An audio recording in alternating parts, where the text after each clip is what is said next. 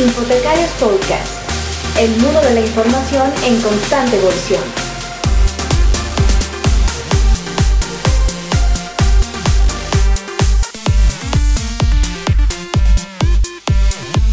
Hola, ¿qué tal amigos? Muy buenos días, buenas tardes, buenas noches, en función de dónde nos vean, dónde nos escuchen, queridos. Para nosotros, los locos del podcast, nuevamente estar con ustedes en esta edición. Eh, el día de hoy me acompaña Santiago Villegas. ¿Qué tal, Santi? ¿Cómo estás? ¿Y dónde estás? Bueno, así que si me van a escuchar bien, es Cali, en, Colombia, eh, viviendo las manifestaciones de estos días que tenemos para ver si mejoramos en algo nuestra situación en Colombia. Un saludo para todos. Buenísimo. Y me acompaña también por parte de Infotecarios, Antonio Espinosa. ¿Qué tal, Toño? ¿Dónde te encuentras el día de hoy?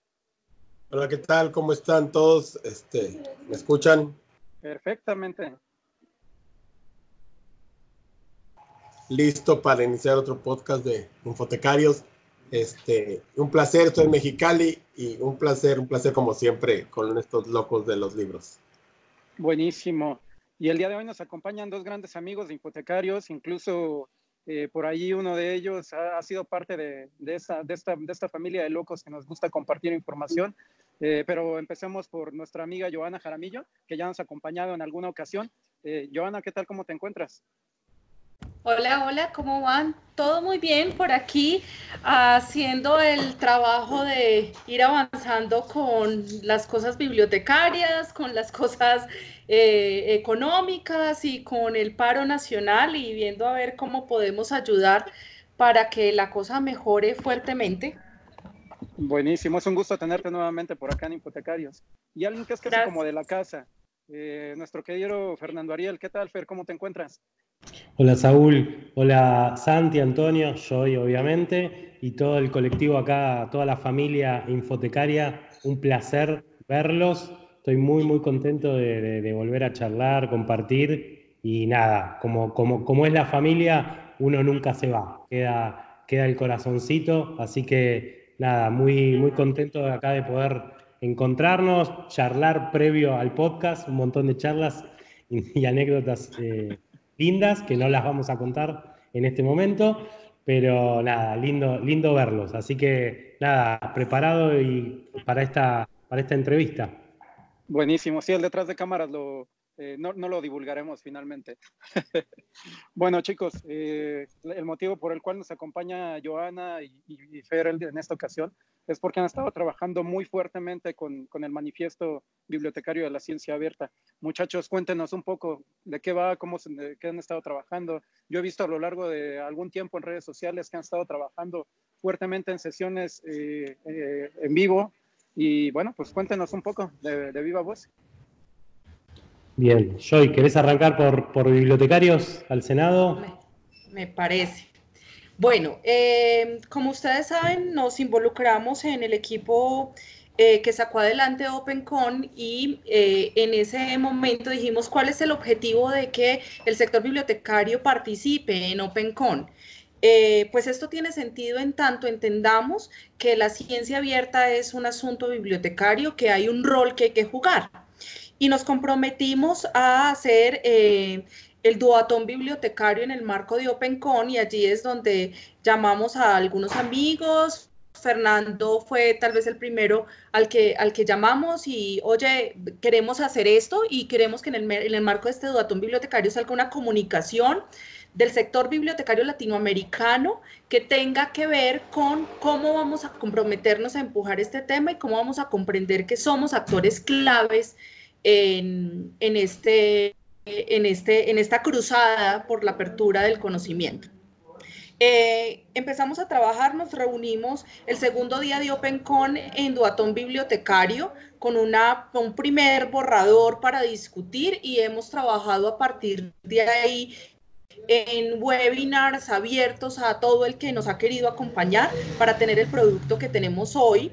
Eh, creo yo que el gran logro es, uno, hemos tenido a la comunidad bibliotecaria latinoamericana comprometida, varias personas han pasado por aquí de distintos tipos bibliotecarios, que es el otro tema, y es un poco enfrentar eh, la idea de que la ciencia no es un asunto de bibliotecas universitarias, de centros de documentación y de bibliotecas especializadas, sino que además si yo estoy en una biblioteca comunitaria, hay temas de ciencia abierta que yo necesito empujar de manera fuerte, entender que la ciencia es un derecho humano fundamental y es un derecho del ámbito cultural. Entonces, por ahí empezamos en esta, en esta cruzada desde eh, marzo, más o menos.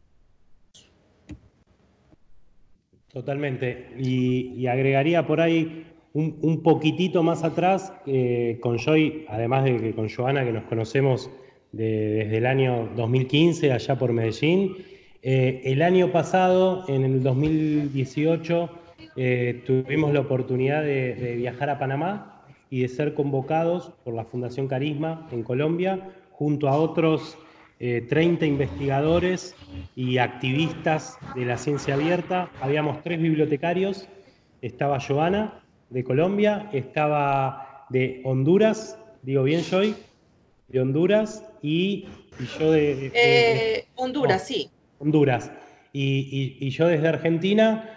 Y, nada, debatiendo y generando, eh, ya veníamos trabajándolo previamente, obviamente, pero en ese día la intención fue todo un día de trabajo donde generamos una declaración por la ciencia abierta, eh, reproducible y replicable, que se le entregamos al día siguiente a, gente de la UNESCO y a los ministros de Ciencia, Tecnología y de Educación de toda América Latina que estaban reunidos en Panamá en el foro SILAC. Entonces, de esa declaración de Panamá, que fue como un, germen donde nos, encontramos con Joana, la otra bibliotecaria, nos quedó, nos quedó en charlas posteriores latiendo esta necesidad de cómo traducir esa declaración, cómo llevarla al modo bibliotecario, ¿no? Cómo bajarla y cómo, con todo lo que ya dijo Joana de respecto a nuestro rol como bibliotecario, yo sumaría algo más. Digamos, el acceso abierto en nuestra región ya tiene cerca de 20 años eh, y los bibliotecarios ocupamos un rol fundamental en estos proyectos, tanto para las revistas científicas como para los repositorios digitales ocupamos eh, desde las, sí, desde las bibliotecas universitarias o de, algunos eh, centros de investigación un rol fundamental. Y acá se conjuga también nuestro rol cotidiano de las bibliotecas públicas, de las bibliotecas populares y rurales, el contacto con nuestra comunidad. Entonces la ciencia abierta, en ese sentido, nos trae, por un lado, eh, a la apertura, a seguir abriendo la investigación científica, no solo los resultados, sino también parte del proceso y también de sumar a otros actores, no solo el científico.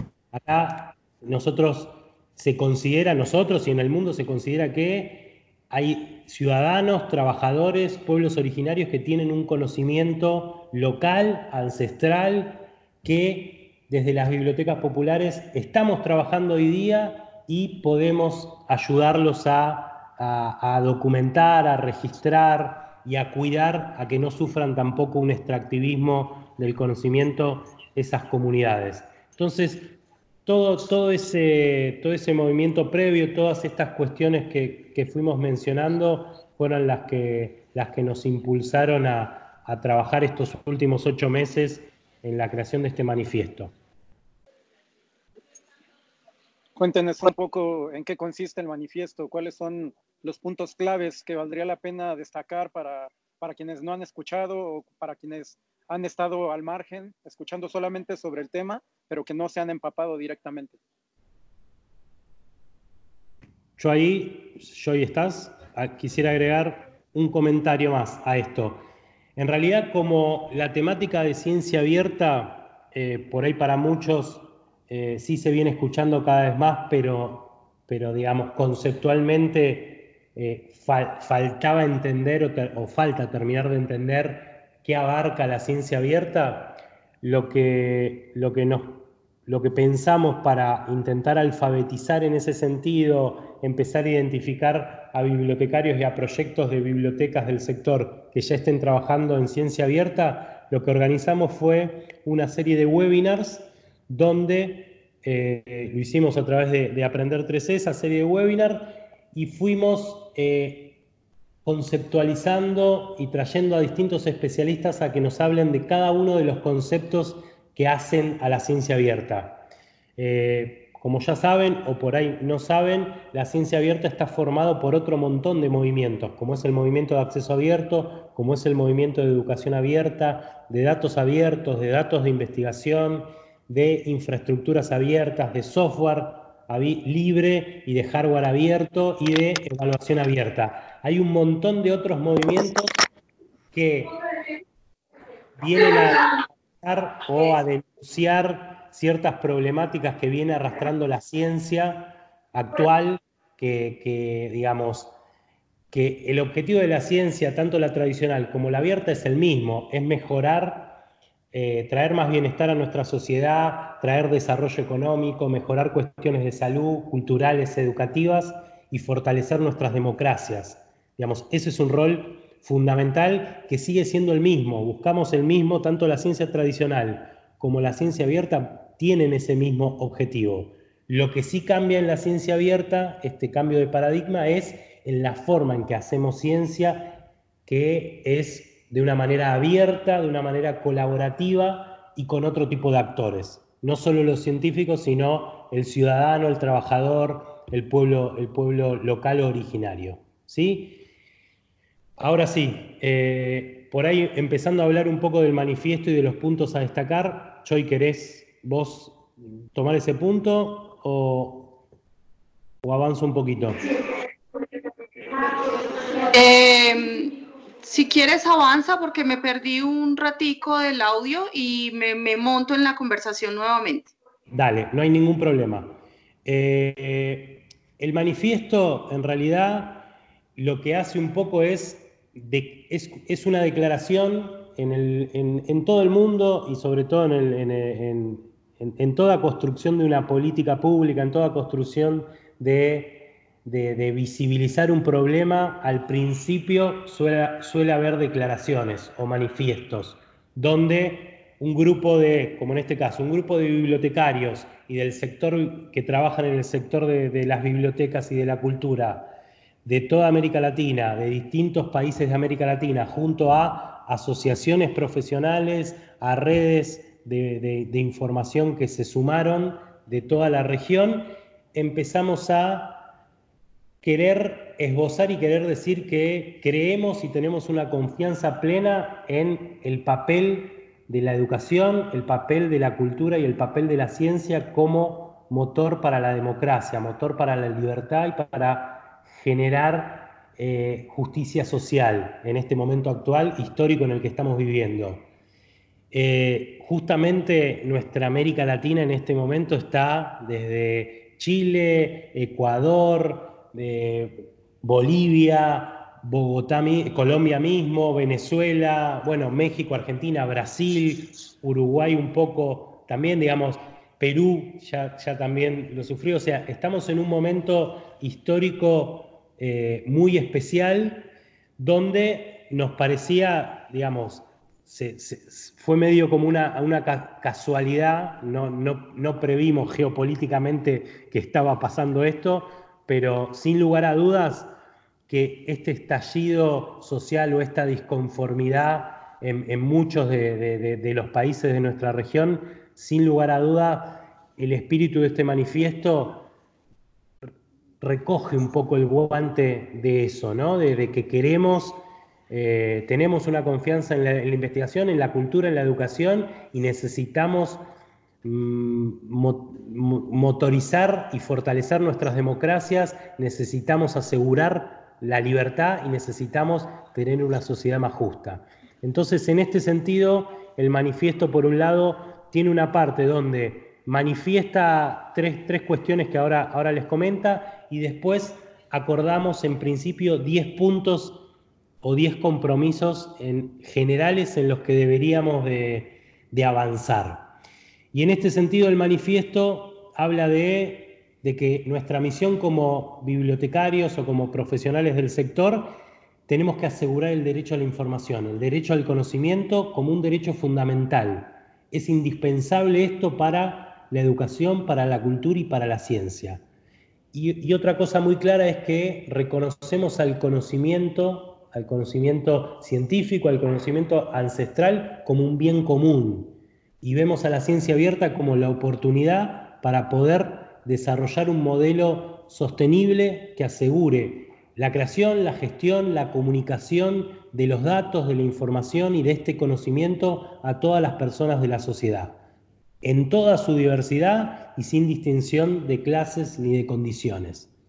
Y en este sentido, sí nos parecía que los bibliotecarios somos actores claves para impulsar y para facilitar este cambio cultural que se tiene que producir en las instituciones científicas y en las instituciones culturales y públicas, ¿sí? Y en este sentido queremos asumir este compromiso de acompañar estos procesos de transición y de movilización social, fomentando la apropiación de tecnologías, de herramientas, metodologías, usando, generando y abriendo el conocimiento en nuestra América Latina y el Caribe. Y acá le paso la palabra a Joy. No se te escucha, Joy. A ver, a ver, a ver. Creo que tiene el micrófono apagado, Joa. Eh, sí, puedes activarlo, por favor. Mientras tanto, yo tengo que decirle a Fernando, yo sí tenía, bueno, Fer y yo, antes de que hable yo, hay un segundo.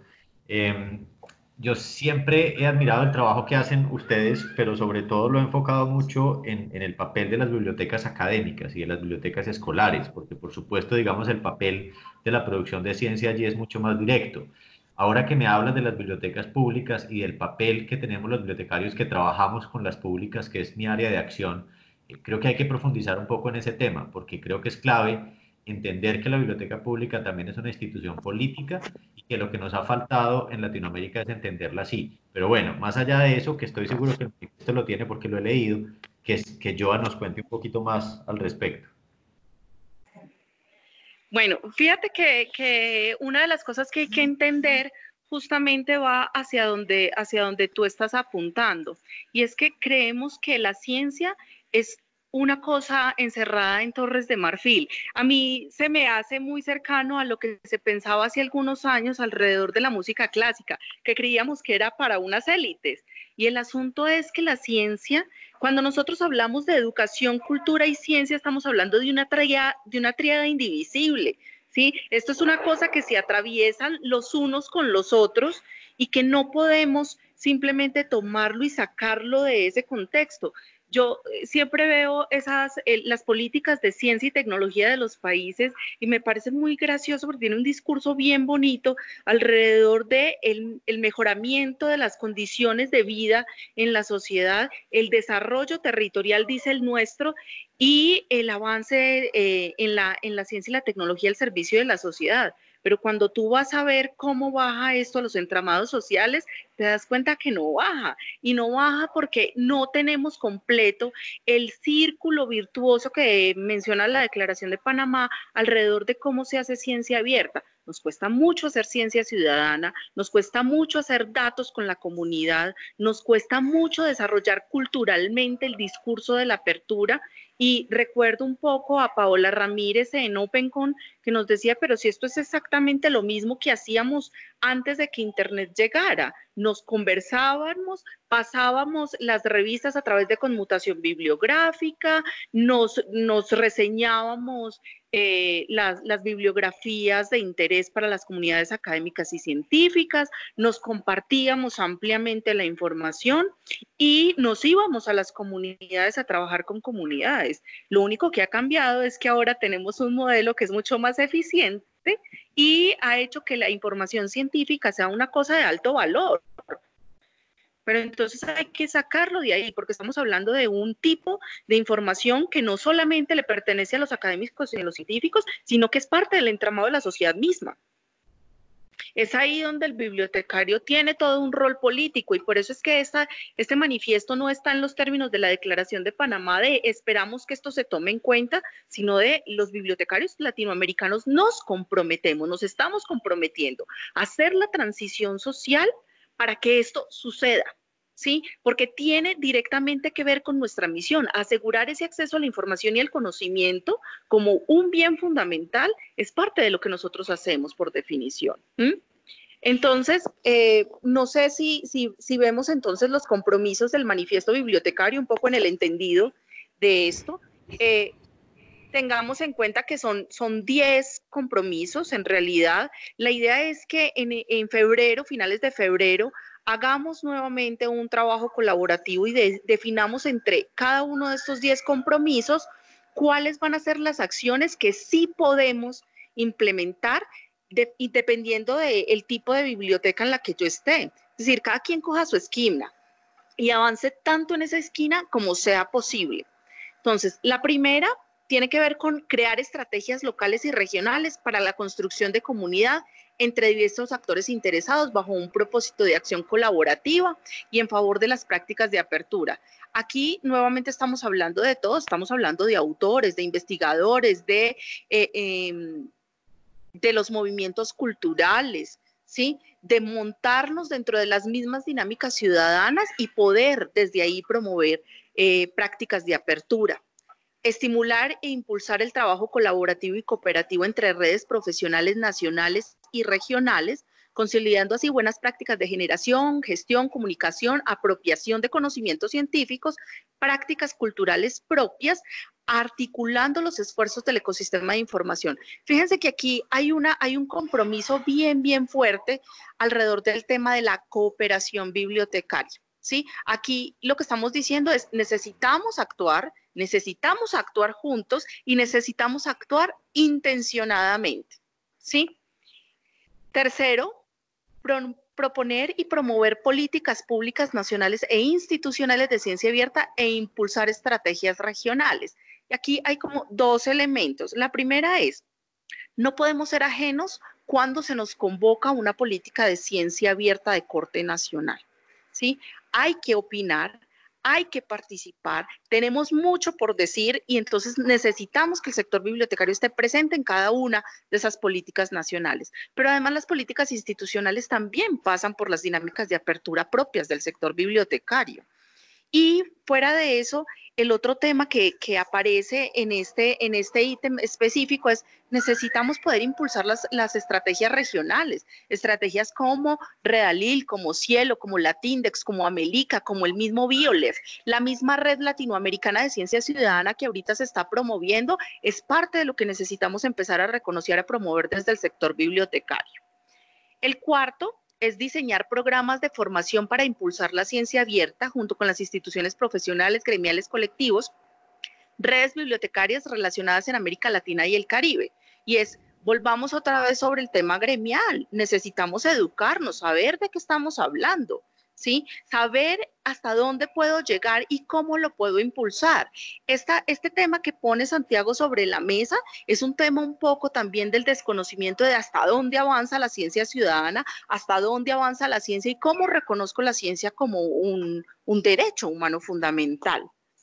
Impulsar, diseñar y gestionar, sí. Perdón, yo en, en este punto 4 también digo que quisiera agregar eh, la semana pasada o hace 10 días aproximadamente tuvimos la posibilidad de empezar a conversar con IFLA, con la Federación Internacional de Bibliotecas y Bibliotecarios eh, Mundial y con la sección de IFLA-LAC.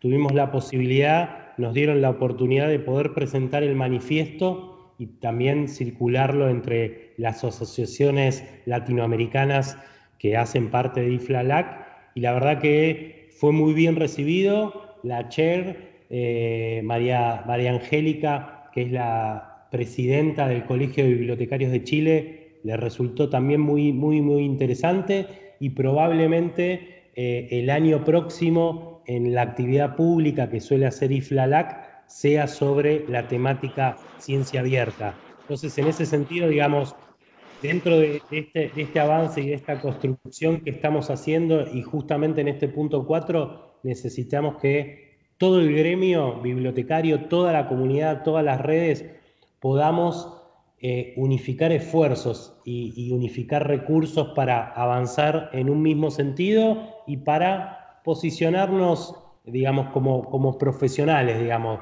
E, este momento es el clave porque si no después siempre nos quejamos de que, bueno, no nos invitan a, ese tema y nosotros tenemos que ver, tenemos muchas cosas para aportar, eh, el informático avanza acá pero no me consulta, digamos, es nuestra oportunidad también de, de, ser protagonistas de, esta temática o de acompañar, ¿sí? Es, es este momento crucial. Perdón, Joy, punto 5, disculpe. No, no, no. En este eh, cuál ha sido el acercamiento que han tenido con las diferentes asociaciones gremiales en los diferentes países de Latinoamérica y, qué, y cuál ha sido la respuesta de quienes han respondido a este llamado. Bien, en ese... ¿Choy o voy yo? Dale, dale. No, en este sentido, digamos, hubo la posibilidad, ya primero que, en el, que en el evento DIFLA-LAC, que ya estaba cerrada la agenda, nos permitan 10 minutos poder presentar el manifiesto, poder eh, repartirlo, inclusive digo, hicimos, hicimos unas impresiones y, a todos los que estaban de manera presencial se lo llevaron y los que estaban de manera virtual se llevaron la presentación. Ya eso fue, fue, un, apoyo importante.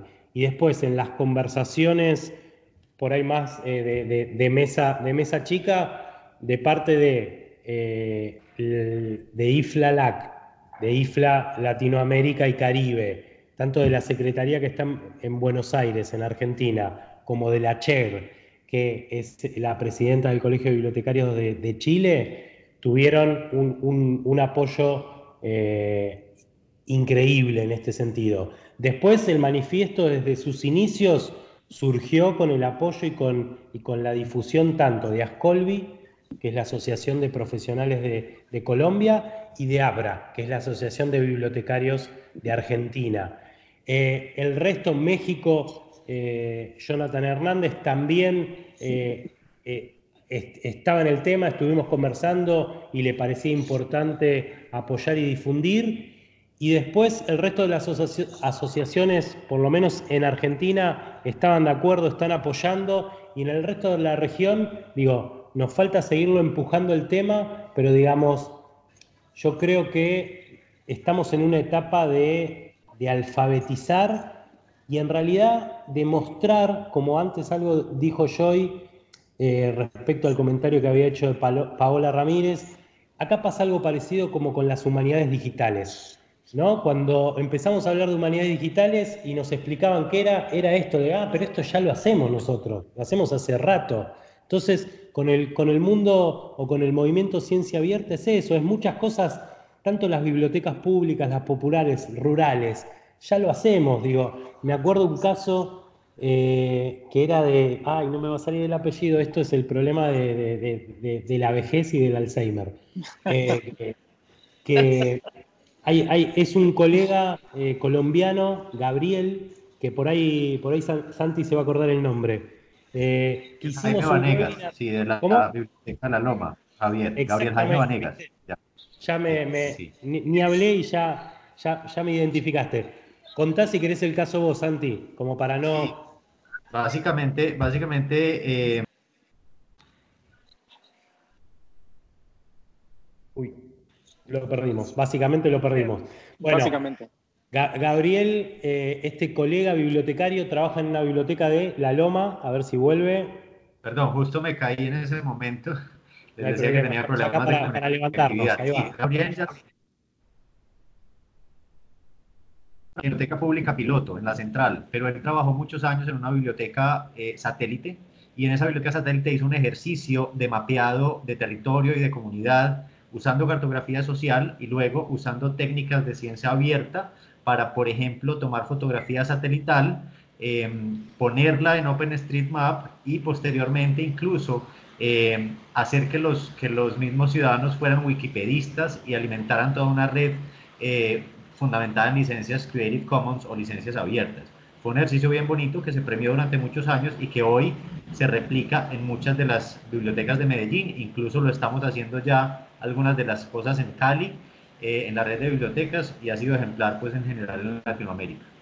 Bien, digo, ese ejemplo, ese ejemplo pudimos hacer un webinar hace creo que 2014 o 2015 en, aprender y esa experiencia, digamos, que en ese momento no, no la teníamos switchada en nuestra cabeza como ciencia abierta o ciencia ciudadana, era una práctica de ciencia ciudadana en la cual, digamos, todo el proceso de construcción y de mapeo social y del global mapping, digo, además de, ir generando documentación, información, digamos, estaba atacando una cuestión identitaria de esa comunidad que literalmente no estaba en el mapa, no estaba en Google Maps, no estaba en, OpenStreetMap, y es una forma, digamos, con cualquier chico, digo, de 5 años, de 7 años, que se busca o que busca su localidad y que no aparezca, digo, que no aparezca su, localidad en el mapa, digamos, hay ahí un, gran componente social y político que Gabriel, desde una biblioteca piloto, digo, lo pudo hacer. Y, y yo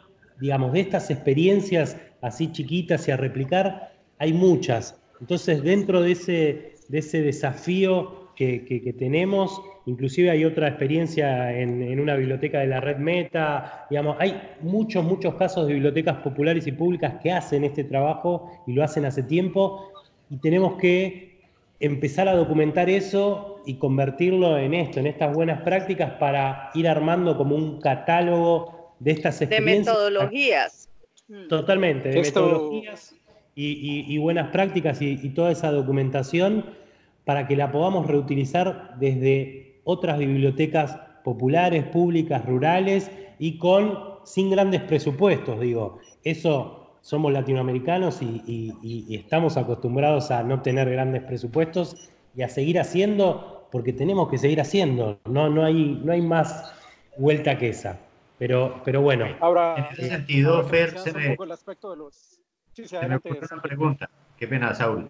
Y es, eh, aprovechando esta, esta tienda de ideas que hay ya en IFLA, este, este, este laboratorio de ideas, esta página web, eh, ¿hay alguna etiqueta? Porque yo hace rato no entro a la, a, la, a la, página web. ¿Hay alguna etiqueta que nos permita, por ejemplo, ver los proyectos de ciencia abierta que, o de ciencia ciudadana que se están ejecutando y que están registrados ahí?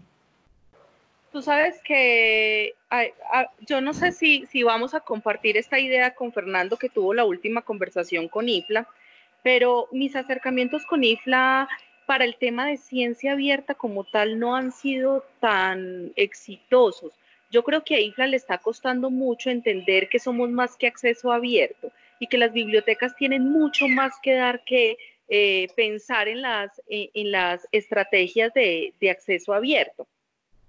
Em, de hecho, de hecho esta, esta misma semana una cadena de Twitter eh, iniciada por David Ramírez, eh, donde él ponía sobre la mesa uno de los problemas grandes con temas de derecho de autor. Y yo le decía, claro, es lo mismo que sucede con ciencia abierta y el plan S, ¿sí? Porque no hemos entendido, estamos muy, eh, muy en Europa, muy en la lógica europea, y nos ha costado mucho pensar que la ciencia abierta debe ser una ciencia levantada en la dinámica regional, porque está hecha para solucionar los problemas de región. Eh, entonces, lo que siento es que sí hay una, declaración por allí para acceso abierto, pero creo que el asunto de la ciencia abierta todavía no logra verse con suficiente claridad. No, y digamos que mi, mi pregunta tiene que ver más con que, con que lo que dice Fer es clarísimo, Joa, y es que ya hay muchas experiencias que han hecho ciencia ciudadana desde esa perspectiva. Ciencia ciudadana sí es algo que llevamos las bibliotecas públicas haciendo hace un buen tiempo.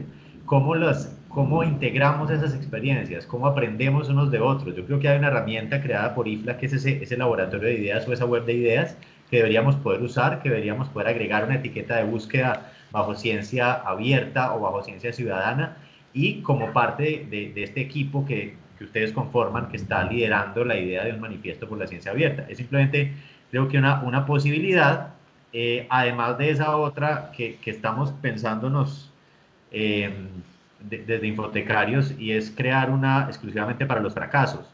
pero ya eso hemos hablado un par de veces y todavía no tenemos la versión beta. Eh, ya veremos qué sucede. Bien.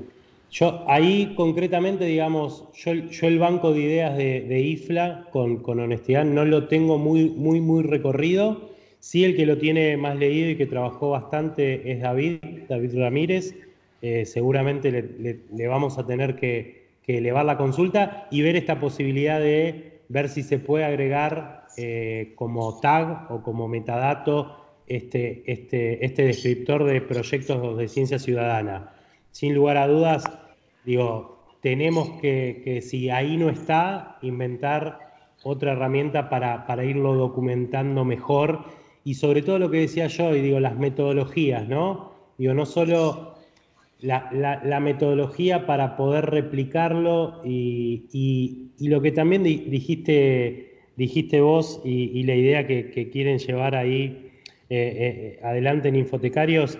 Acá en, Buenos Aires había una, radio, eh, una radio comunitaria que, tenía un, festival que tenía un nombre muy lindo y es en esa filosofía. El festival se llamaba Fábrica de Fallas y uno iba a compartir los errores, lo que había fallado, digamos, desde una instalación de un Ubuntu, desde una instalación de un software de gestión de biblioteca donde no tuve en cuenta que tenía tal servidor o que tenía los metadatos con un formato así o así, entonces ir compartiendo todos esos errores y esas fallas, yo creo que eh, es reivindicar un poco y el permitir equivocarnos, que en realidad lo hacemos todo el tiempo, entonces reivindicar la equivocación, reivindicar eh, el aprendizaje de, esa equivocación y del levantarnos y del, seguir compartiendo y de también de poder reírnos un poco de, nosotros mismos,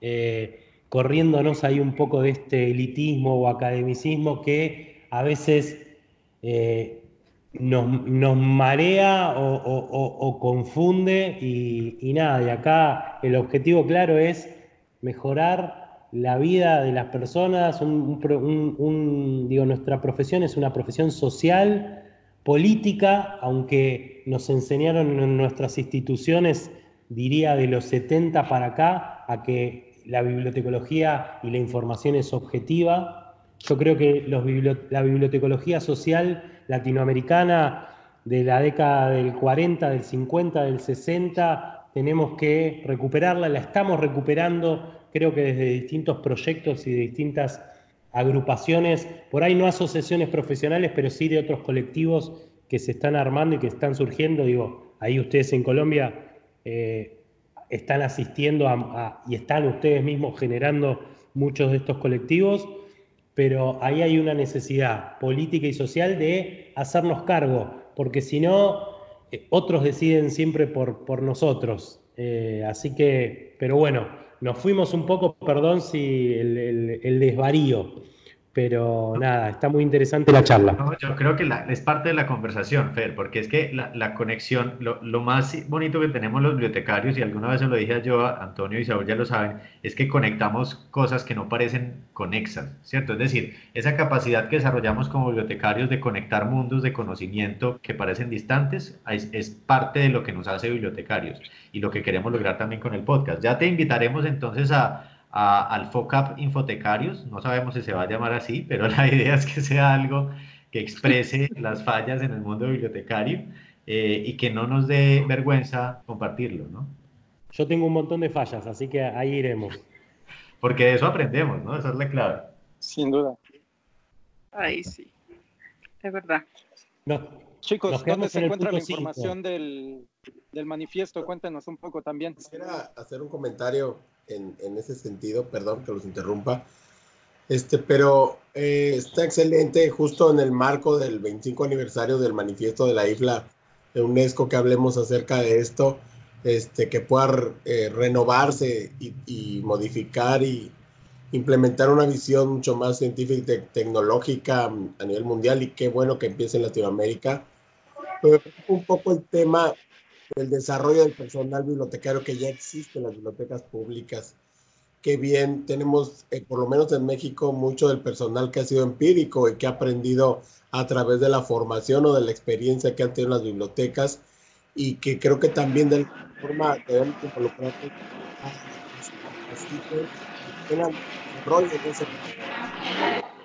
no se ha logrado, que no se ha llevado a cabo. No sé si ustedes tengan contemplado algo similar, pero siento que aquí en México Es que te estamos perdiendo la mitad de lo que nos dices. Alguien tiene el micrófono abierto, este, que hace mucho ruido, este, y eso es lo que se está filtrando. Lo que comentaba yo es que hubiera el desarrollo del personal bibliotecario que se tiene, porque en México se ha creado un fenómeno en el que los bibliotecarios de carrera tienden a ser un poco despectivos con el bibliotecario de, que ha nacido en la experiencia del, del estante. Entonces, en vez de fusionarse el gremio, ha habido separación, incluso hasta una especie de este, denigración o de discriminación, podríamos llamarle, con el bibliotecario que, que, ha trabajado pues y que no nació siendo bibliotecario en el aula o que cuenta con una maestría, un doctorado. Creo que es importante que en estos temas tratemos de jalar al, al, gremio que ya está o que creó, que formó las estructuras bibliotecarias. No sé ustedes qué, qué percepción tengan de esto.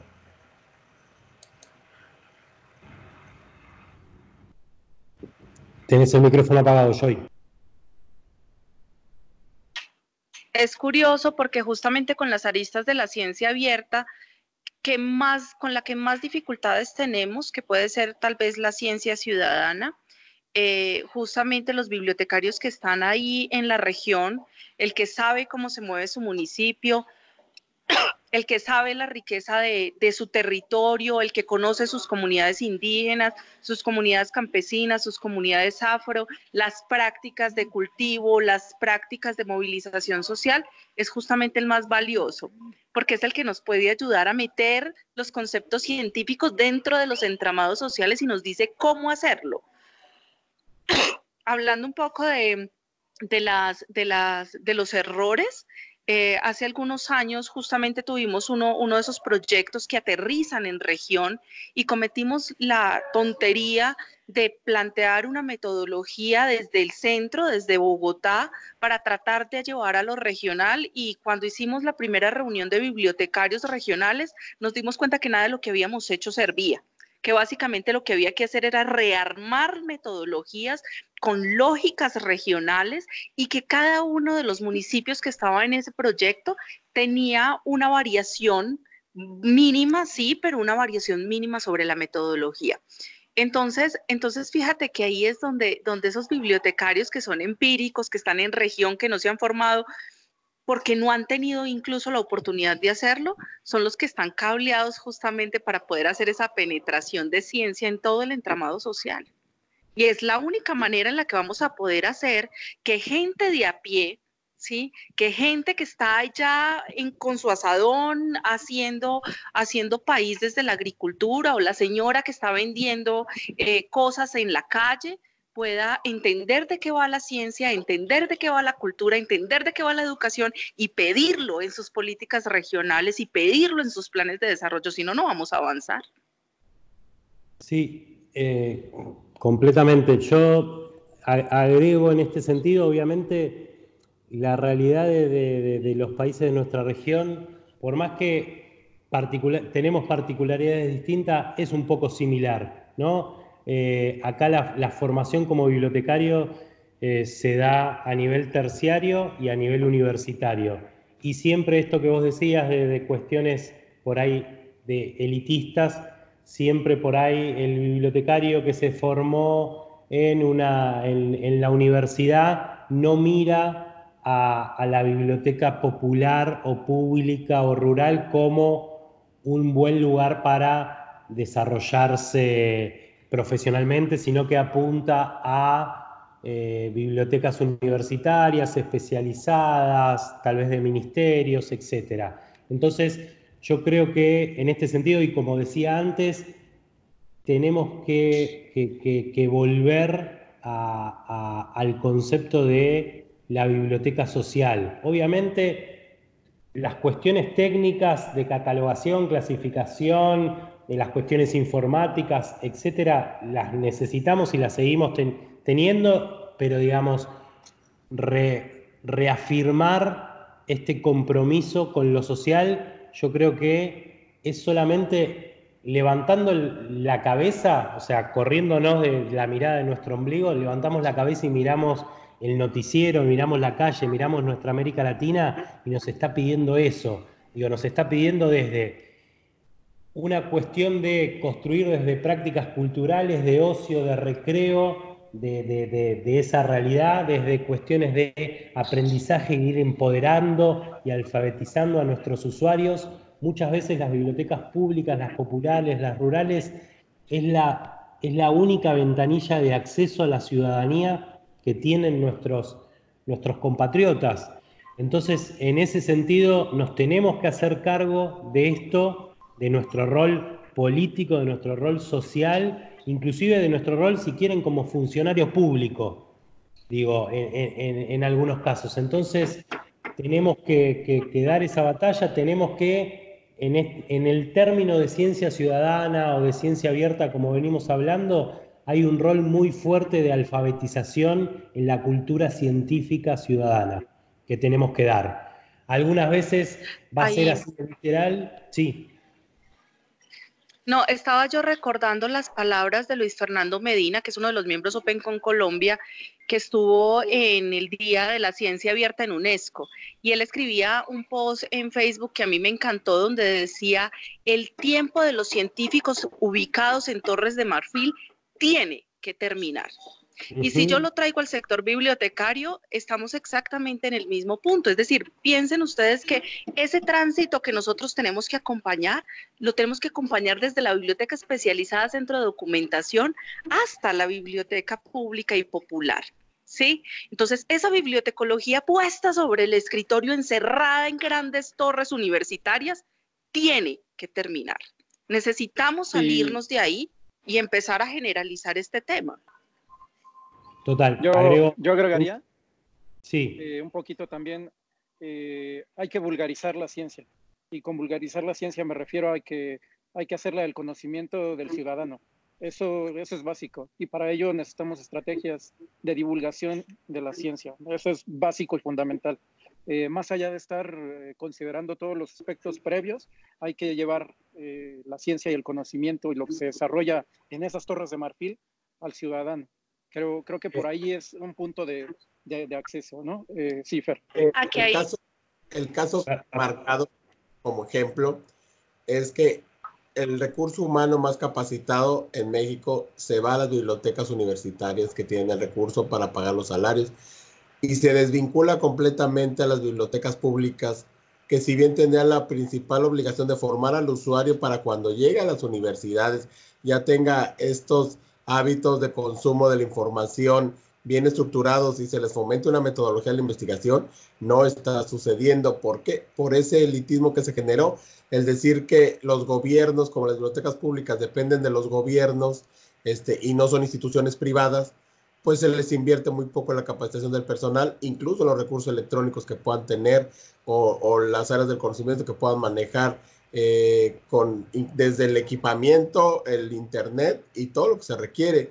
Entonces, es claro que, que dejemos ver que las bibliotecas, somos bibliotecas, si son universitarias, si son públicas, si son, nuestro compromiso con la ciudadanía debe ser el mismo y debemos estar vinculadas desde edad temprana el usuario hasta su culmino en la universidad y los, los posgrados que le, que le subsecuentan, ¿no creen?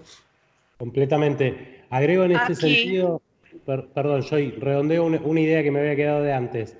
Eh, en este sentido, yo creo, y, retomo por ahí un poco el, tema de nuestra región, ¿no? Y, IFLA también, que es nuestra Federación Internacional para las bibliotecas y para los bibliotecarios.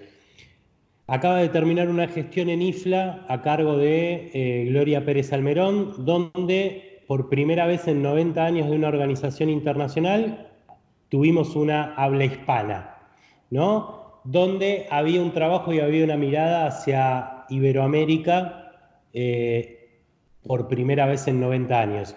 Yo creo que en esta última reunión de bibliotecas motores del cambio, que, donde pudimos presentar el manifiesto, eh, lo que sentí y lo que, y lo que se, está trabajando y, en lo que pienso en, ese sentido parecido es que tenemos que crear una agenda latinoamericana dentro de IFLA. Y yo entiendo que varias, varias asociaciones de, de nuestra región están pensando en eso, porque IFLA en algún punto y por, por, por sus realidades distintas piensa eh, en, por ahí más en el norte o en algunas realidades extremas y no tiene una agenda pro eh, América Latina y Caribe. Entonces, yo entiendo que la actual IFLALAC está intentando desarrollar una agenda local. Eh, ahora, en este momento, creo que estaba viajando para allá Alejandro Santa, que es el director de la Biblioteca del Congreso y uno de los gestores de IFLALAC, está yendo a la FIL, así que por ahí te lo, te lo vas a cruzar, Saúl, y está llevando un, digamos, un acuerdo, un documento donde expresa esto, esta necesidad de, como, América, como latinoamericanos, desarrollar una agenda latinoamericana. Y es lo mismo que está pasando con Amelica, digamos, eh, respecto al acceso abierto. Después de 20 años de acceso abierto, Amelica viene con todas sus diferencias o con todas las tensiones que puede llegar a generar en la región, viene a decir, mm, en América Latina el acceso abierto, la ciencia abierta, la venimos practicando hace muchos años, el conocimiento es un bien común, el conocimiento tiene que estar en manos de los académicos y no en editoriales comerciales. Nuestras revistas, nuestros repositorios no son un bien de consumo y de intercambio, no son un commodity que eso es la diferencia sustancial con el plan S. El plan S, digamos, al pensar que los países y que las instituciones, universidades y, financiadores de la ciencia tengan que pagar las APC por sus investigadores, eso implica que las revistas siguen siendo eh, un comercio y, en América Latina no. Digamos, las revistas eh, venimos trabajando desde las instituciones públicas, desde las universidades, desde los colegios profesionales, para que sean para nuestra comunidad. Pero bueno, yo creo que se está empinando cada vez más ese discurso y en algún punto, por más que es un desafío, eh, porque como dije antes, no tenemos una formación política en nuestra carrera, pero creo que son batallas que eh, necesariamente todos estamos llegando, llegando a esa necesidad de dar esa batalla política eh, y social. Jugando un poco abogado del diablo, ¿tendrá que ser IFLA quien, quien sea el organizador o tendría que ser eh, otra entidad, dado que no está generando esa agenda latinoamericana? Infotecario tiene que ser para mí, ¿eh? directamente. Bueno, aprender 3C también está muy fuerte. ¿eh? Es, es, una, es una tarea de todos en realidad, o sea, aquí no, eh, no nos podemos esperar a que IFLA haga las acciones que necesitamos que sucedan, porque llevamos años en esto y, y, en realidad es pesado estar en estas, no solamente en IFLA, sino en las asociaciones nacionales, quienes hemos estado en las juntas directivas, sabemos que la carga administrativa es absurdamente pesada y que la carga gremial no alcanzamos a agarrarla. Yo lo que creo es que cada quien tiene que levantarse de su silla y hacer tanto como pueda, porque si no, no lo vamos a lograr. Me parece súper clave lo que dices, yo. Entonces vamos a hacer una cosa para, para cerrar. Dejemos una tarea para cada bibliotecario en el mundo. antes, antes de, terminar, yo quiero, yo quiero hacer un devuelvis, perdón, eh, que se me quedó entre el tintero y es alrededor del tema este de la apropiación que Saúl nos mencionaba hace un rato. Ojo, ojo porque en el tema de ciencia yo no puedo asumir que la ciudadanía es solamente receptora de ciencia. ¿Sí? Que la apropiación y la vulgarización tiene que ver un poco con eso. ¿Cómo hago para bajar la ciencia de la Torre de Marfil y hacer que la gente lo entienda? ¿Sí? Hay otras dos. ¿sí? La primera tiene que ver con cómo hago yo que la ciudadanía participe de procesos científicos, ¿sí? ¿Cómo la hago parte del proyecto de investigación? Aquí en Colombia la recolección de datos, por ejemplo, el Instituto Humboldt ha tenido mucho éxito en ese tema. Pero además tengo un tercer nivel, que es el nivel al que tenemos que poder llegar, y es cómo hago para que la ciudadanía entienda las metodologías científicas y las dinámicas científicas y genere a través de procesos de ciencia ciudadana soluciones para sus propias dificultades. ¿Sí? Entonces tenemos, el, el trabajo es grande, no es solamente bajar la información, poner la conversación sobre la mesa y esto es lo que está pasando, sino cómo hago para que eso efectivamente le pegue al bienestar social de la gente en la calle. ¿Cómo hago para que ellos entiendan que la riqueza que tienen en el territorio es su riqueza y que esto pasa por, unos, por unas conversaciones científicas que les ayudan a apropiarse y a transformar desde ahí, a potencializarse desde ahí? Hay, hay, hay un trabajo fuerte alrededor de la ciencia ciudadana y hay que avanzar, hay que avanzar mucho.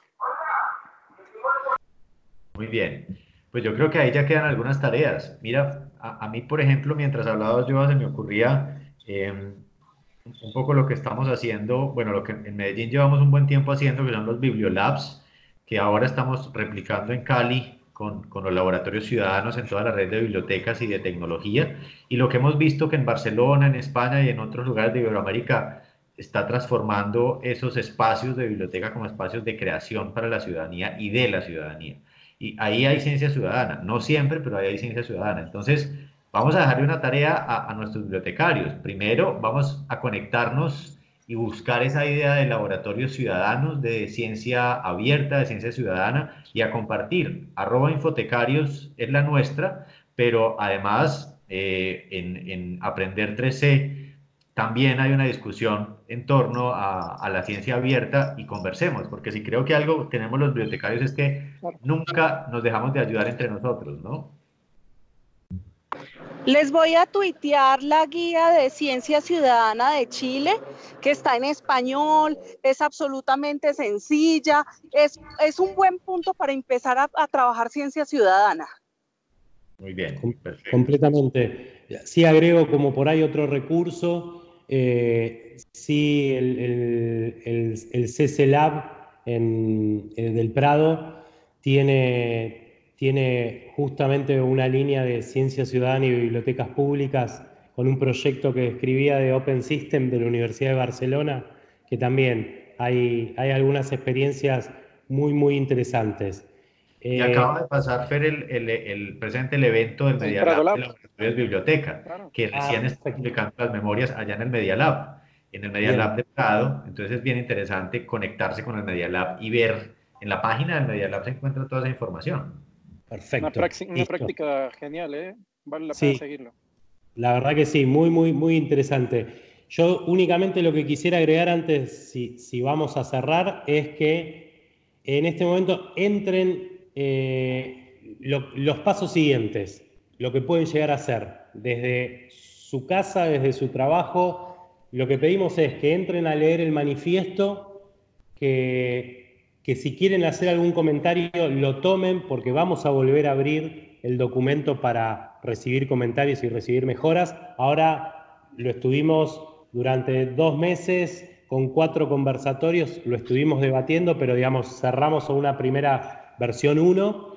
En febrero lo vamos a volver a abrir y en febrero, como dijo antes Joy, lo que vamos a volver a hacer es cada uno de estos 10 puntos que acordamos, empezar a pensarle acciones y compromisos concretos muy similar a lo de las ODS, ¿no? que tienen los 17 objetivos y después piensan acciones. Bueno, acá en febrero vamos a abrir a, a empezar a pensar esas acciones. Entonces, si les gusta, si lo leen, hay un formulario para adherir, pueden firmarlo y adherir de manera personal, individual o de manera institucional. Si pueden hacerlo de las dos maneras, mejor. Eh, generamos unas placas para que ustedes puedan sumar su logo y puedan difundir en sus redes sociales y todo lo que ustedes consideren, infotecarios y todos los colegas que nos están escuchando, la comunidad, que, consideren que necesitan eh, que nos contactemos con su asociación o ustedes mismos que les facilitemos las presentaciones que, que hicimos del manifiesto para que ustedes mismos la puedan presentar lo que consideren, queremos que este tema se mueva, que este tema lo movamos entre todos, que no lo mueva ni únicamente bibliotecarios al Senado, ni que lo mueva Joana de Open Connection o que lo mueva Fernando desde Aprender o desde la UMET o desde el Citra, no, que lo movamos todos, que nos apropiemos y de esa manera, si lo, nos apropiamos y, y activamos, este tema va a seguir vivo y va a seguir creciendo. Eso solo, toda la información en este momento está en la página de Aprender 3C. Ahí en la home tienen todos los links al manifiesto para adherir y, la parte de los posteos. Me gustaría comentarles a manera de invitación que ah, yo estoy en Mexicali, muy pegado al norte, la ciudad más septentrional de México. Este, eh, cada año, desde hace nueve años, la Biblioteca Central Pública de San Diego, California, hace una conferencia que se llama Creando Enlaces. Esta conferencia asisten bibliotecarios de todas las latitudes, también bibliotecas de Canadá, de obviamente de México, los latinos que están en Estados Unidos, los de la ALA, y es muy interesante que tuvieran la oportunidad de presentar este manifiesto. Es para mayo, el año que sigue, el 28-29 de mayo, y este, pues si les interesa eh, hacerlo, la verdad es que sería muy importante difundirlo, comunicarlo y traerse todos esos puntos. Este, y pues si quieren, eh, yo los puedo ayudar a contactarse con, con la carga de la organización del evento. Este, pero creo que es de vital importancia que también se conozca en el área de, Estados Unidos. Yo creo que al, al, grupo Reforma. Tanto Saúl, tanto Santiago como Giovanni como yo tenemos que ir ahí a encontrarnos y irlo a presentar. Por favor. van al vuelo de Madrid, de Argentina y de Colombia, no tenemos problema. ¿eh? De hecho, ponencia, es decir, son ponentes, el, pues obviamente ahí no tienen el problema de recursos que nosotros, ¿verdad? Tienen ese beneficio de que te dan hospedaje y no sé hasta dónde puedan cubrir los gastos de, del traslado también. Yo como poco, por las dudas yo como poco, así que no hay problema. No estoy tan segura, y me consta. No, agregar también por ahí que en hipotecarios vamos, a, vamos a, subir el manifiesto también, vamos a generar una sección por ahí. Nos comprometemos a, subir por ahí el manifiesto y todos los vínculos eh, de presentaciones, logos y demás, también agregar por ahí para, para, para colaborar en este proceso de difusión. Abajo del texto del manifiesto, en la página de Aprender, en la página de Ascolvi, en la página de Open Connection, en todos los que han adherido, ahí abajo justo están todos los enlaces a todos los recursos, los webinars del pre-OpenCon, las conferencias, están, están los, los, las, eh, la campaña para redes sociales, eh, la campaña para que quien se adhiera pueda adaptar, está el texto previo, está todo. Entonces ahí pueden darse un buen, un buen chapuzón y nada, súmense, acuérdense que la, la, licencia que usa Bibliotecarios al Senado es la del dominio público, entonces apropiense y hagan tanto como ustedes necesiten y lo que consideren adecuado y lo que sí les pedimos es por favor todo lo que deriven déjenlo abierto. Buenísimo, desde Infotecarios tenemos Creative Commons, así que totalmente disponible. Sí, yo creo que, que no, no, sería sensato que si estamos produciendo algo para, para el manifiesto de ciencia abierta, lo cerremos, pilas, o sea, que sea casi una condición, ¿no? Eso es fundamental. Y yo no sé si haya más temas, porque es que si no nos quedamos hablando todo el día con Fernando y con Joana, porque... Totalmente.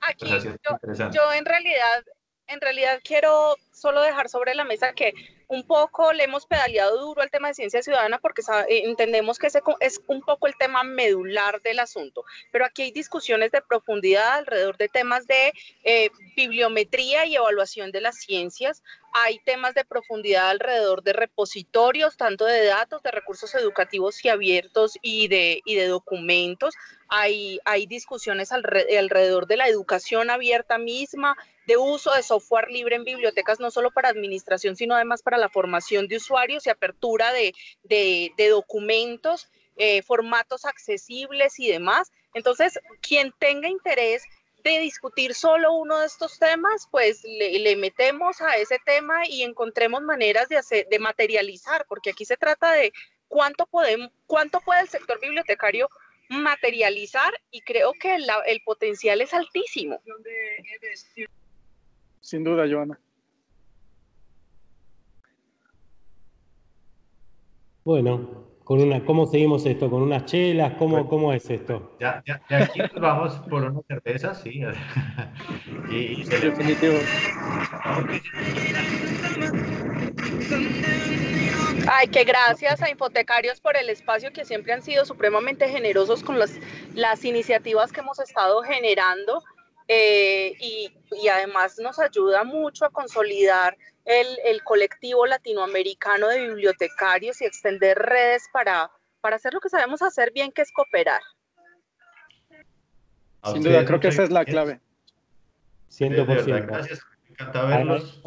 Muchísimo a, a, cada uno de ustedes, Saúl, Santi, Antonio, a todo el, a todo el, el resto de los infotecarios que, que, que forman parte de, de, la familia, saben que los, los, quiero mucho, somos familia, nos vimos crecer profesionalmente, a nuestras familias, a todo, así que nada, cerrar eso con que depende de, nosotros, digamos, de, de estas redes informales, formales, de las ganas de trabajar que todo lo que estamos acá es eso, le estamos poniendo, digo, hay plata a cero detrás de esto, le estamos poniendo el cuerpo y corazón. Así que nada, muchas gracias por, la oportunidad y sigamos. Yo puedo, yo puedo dejar una viñeta de paro, de paro latinoamericano. Miren, recuerden que las bibliotecas son por definición un espacio de resistencia son, son por definición espacios democráticos y como espacios democráticos que se deben a sus comunidades, son espacios por principio resistentes. Entonces, nada, haga lo que está haciendo y hágalo bien, métale toda la ficha, ¿sí? Y recuerde que trabajamos para grandes comunidades, entonces únase con su comunidad y sáquela del estadio. Muy bien. Ahí está. Excelente. Bueno, pues vamos cerrando esta, esta edición de Infotecarios Podcast. Eh, chicos, Joana, eh, Fer, un gusto tenerlos como siempre eh, en su casa, en Infotecarios. Eh, eh, Toño, Santi, muchísimas gracias por acompañarnos en este Infotecarios Podcast. Síganos por, red, por redes sociales, arroba Infotecarios, nuestra página infotecarios.com y bueno, el manifiesto por aprender 3C y próximamente sobre la página de Infotecarios de igual manera. Un gusto, muchachos. Muchas gracias y hasta la siguiente. Nos vemos. La próxima. Gracias.